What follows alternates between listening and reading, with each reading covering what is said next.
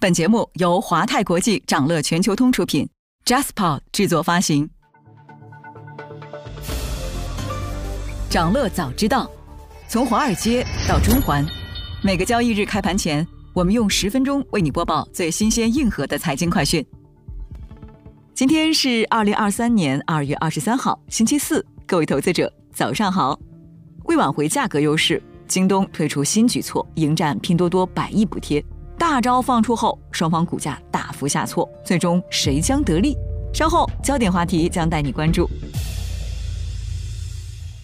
不过呢，首先还是让我们快速浏览一下今天最值得你关注的全球市场动向。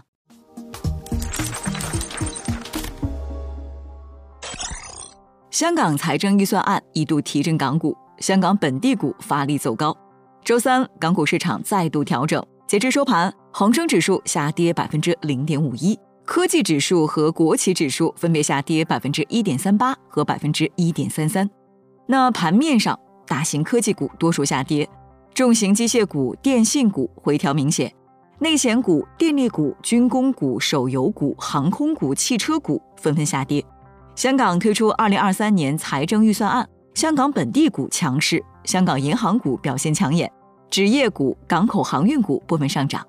对于港股市场调整，分析指出，二月以来，资金明显从高贝塔的科技和消费板块撤出，流入相对估值较低且业务能见度较高的能源和电信板块，包括国企估值重构的概念。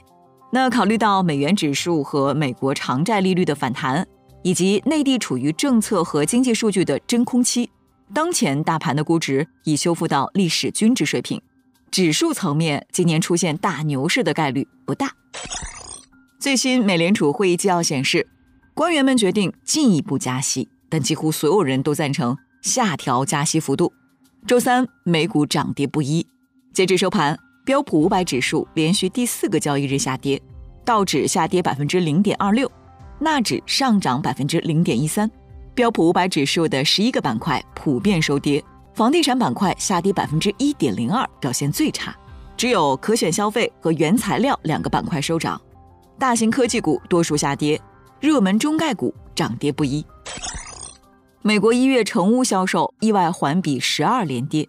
美国全国房地产经纪人协会的数据显示，美国一月成屋销售环比连续十二个月下跌，销售量下跌到超过十二年来的最低水平，但下滑速度有所放缓。成屋售价的中位数比上年同期上涨百分之一点三，涨幅为二零一二年二月来最小，到三十五点九万美元。百度四季度营收和利润超过市场预期。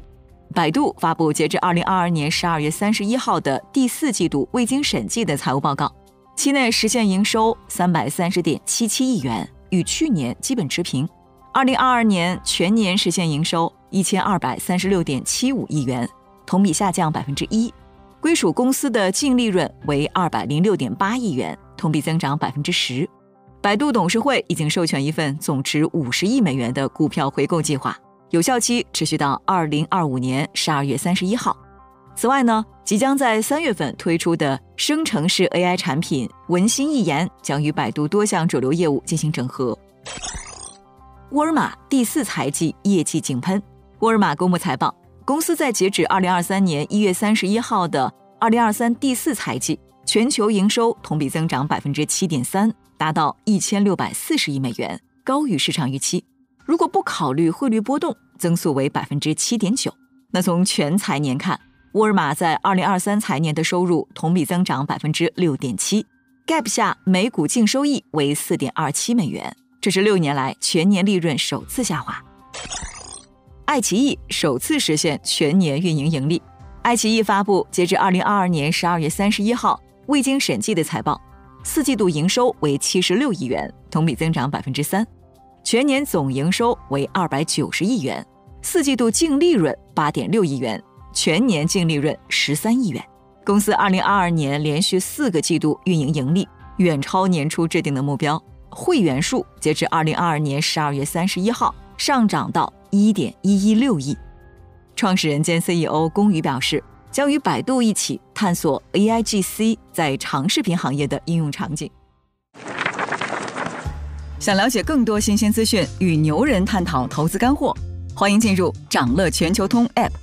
掌乐全球通是华泰国际旗下自主研发的一站式财富管理平台，为全球华人投资者提供港、美、A 股及新加坡市场的股票交易、公募基金、ETF、保险、智能投顾等多元化金融产品及服务。点击节目 Show Notes 中的链接，现在就一键直达掌乐全球通。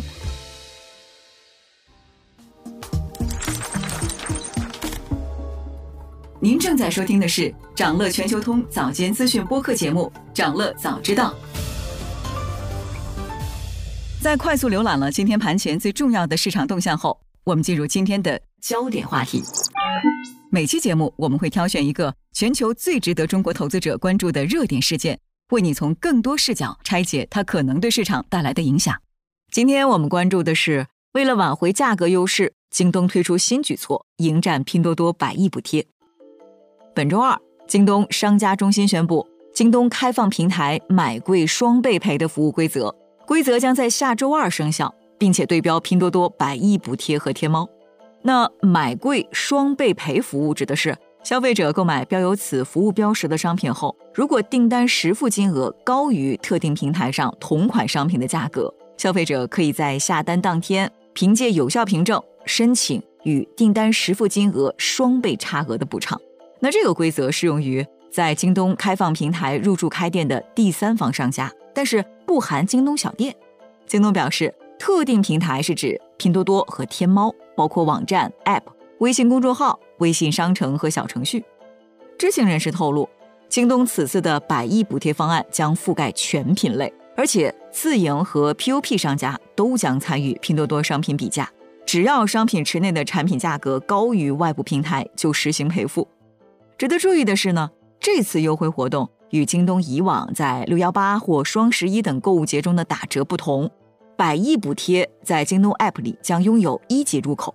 这意味着以前购物节才会出现的大促销活动将改为长时间的促销模式。